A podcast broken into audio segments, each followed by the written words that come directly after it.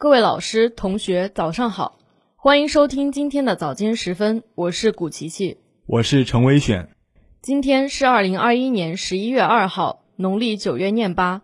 今天最高气温二十摄氏度，最低气温十四摄氏度。今天节目的主要内容有：习近平 G 二零时间给出中国方案；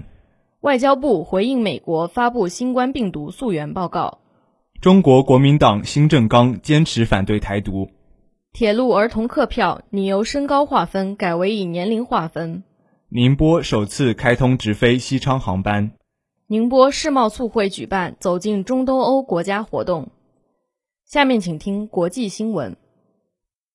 近日，国家主席习近平在北京以视频方式出席二十国集团领导人第十六次峰会第一阶段会议，并发表重要讲话。习近平强调。面对世界百年未有之大变局和世界疫情，二十国集团作为国际经济合作主要论坛，要负起应有责任，为了人类未来、人民福祉，坚持开放包容、合作共赢，践行真正的多边主义，推动构建人类命运共同体。习近平指出，中国将坚持对外开放的基本国策，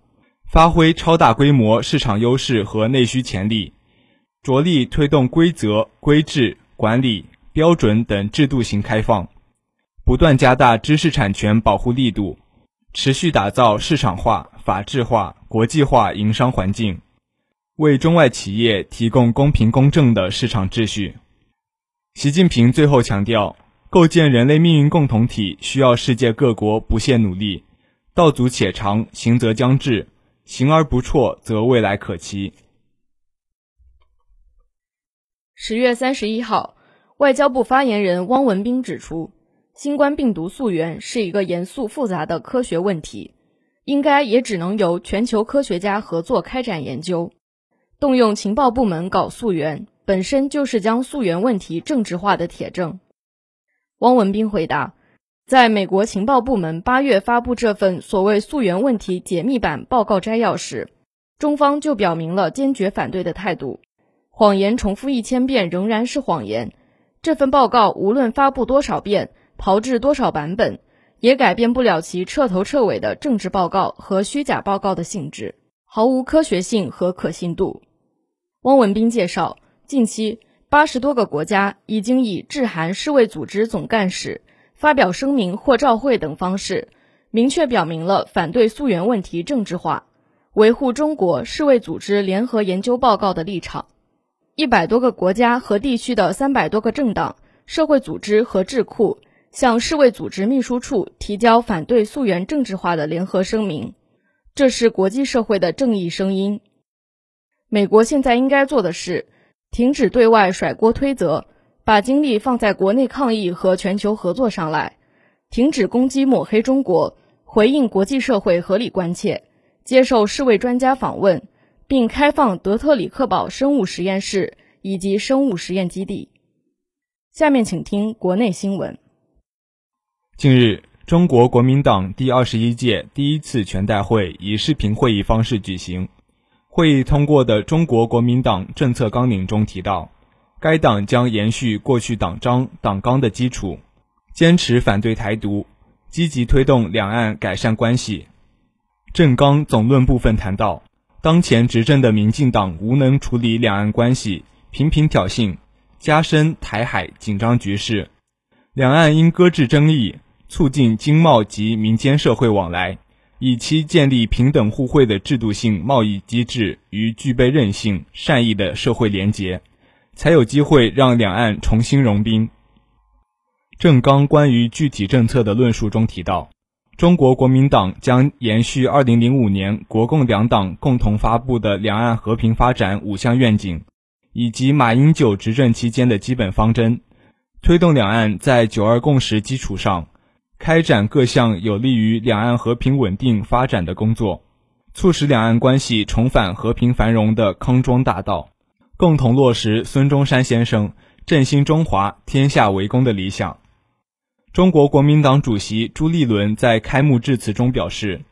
该党会延续党章党纲的规定，加强推动两岸联结与交流。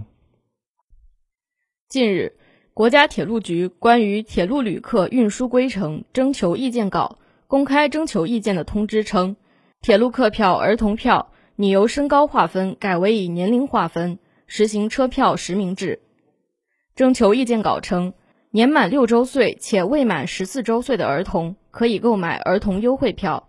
年满十四周岁的儿童应购买全价票。每一名持票成年人旅客。可免费携带一名未满六周岁且不单独占用席位的儿童乘车。超过一名儿童时，超过人数应当购买儿童优惠票。另外，儿童优惠票的席别应当与同行成年人所持车票相同，到站不得远于成年人车票的到站。按上述规定享受免费乘车的儿童单独占用席位时，应当购买儿童优惠票。此次意见反馈截止时间为二零二一年十一月二十七号。下面请听一句话新闻。近日，王毅会见世界卫生组织总干事谭德赛。近日，拜登承诺美国将有条件的重返伊核协议。十一月一号，新保证金规定实施，助力化解建设领域欠薪难题。十月三十一号。额济纳旗对滞留游客实行所有食宿全部免费政策。十月三十一号，书香宁波日首届晒书会在溪口三味书局举行。下面请听宁波新闻。十月三十一号，民航进入冬春航季，宁波丽硕国际机场将新增宁波往返西昌的直航航班，这是宁波首次开通往返西昌的直航航班。两地间人员物资往来会更为高效便捷。该航班由浙江长龙航空采用空客 A320 机型运营，每周一、周三、周五、周日直飞。与需要中转的航班相比，宁波到西昌直航只需三小时三十分钟，至少节省了一个多小时时间。目前，该航班机票已经可以在长龙航空官网购买。宁波机场相关负责人表示。该航班开通不仅为两地架起更便捷的交流通道，方便两地旅客出行，更进一步推进了两地互为东西部对口协作伙伴的合作发展，帮助双方在产业协作、招商协作、劳务协作等方面取得突破。后续，宁波机场将在稳定现有航线的基础上，继续在航点拓展和航线优化方面开拓进取。以提升服务水平、满足旅客需求为工作目标，立足宁波临空窗口的重要角色，为宁波“十四五”高质量发展贡献航空力量。近日，为进一步促进宁波与希腊在文化、经贸、投资领域的交流与合作，世贸促会举办“走进中东欧国家”活动。作为中国中东欧国家经贸合作示范区和“一带一路”倡议重要节点城市。宁波近年来与中东欧各国交往日益密切，贸易合作规模不断扩大。数据显示，今年一到九月份，宁波与中东欧国家双边贸易额达到二百九十点一亿元，同比增长百分之四十三点一，占全国比重达到百分之四点五；进口额达到六十一点一亿元，同比增长百分之二百一十四。市商务局中东欧处处长于海东表示，宁波与中东欧合作走过七年的旅程，中国中东欧国家经贸合作示范区建设在经贸合作、平台建设、互联互通、科技合作、人文交流等方面取得了积极成效。相关负责人表示，此次活动目的在于进一步促进宁波与希腊在文化、经贸、投资领域的交流与合作。引导有识之士参与到中国中东欧国家合作之中来，更好地助力宁波中国中东欧国家经贸合作示范区建设。这里是 FM 幺零零点五宁波大学广播台。以上是今天早间时分的全部内容。本次节目是由陈延东为您编辑，古奇迹、陈伟选为您播报的。感谢收听，欢迎您继续收听本台其他时段的节目。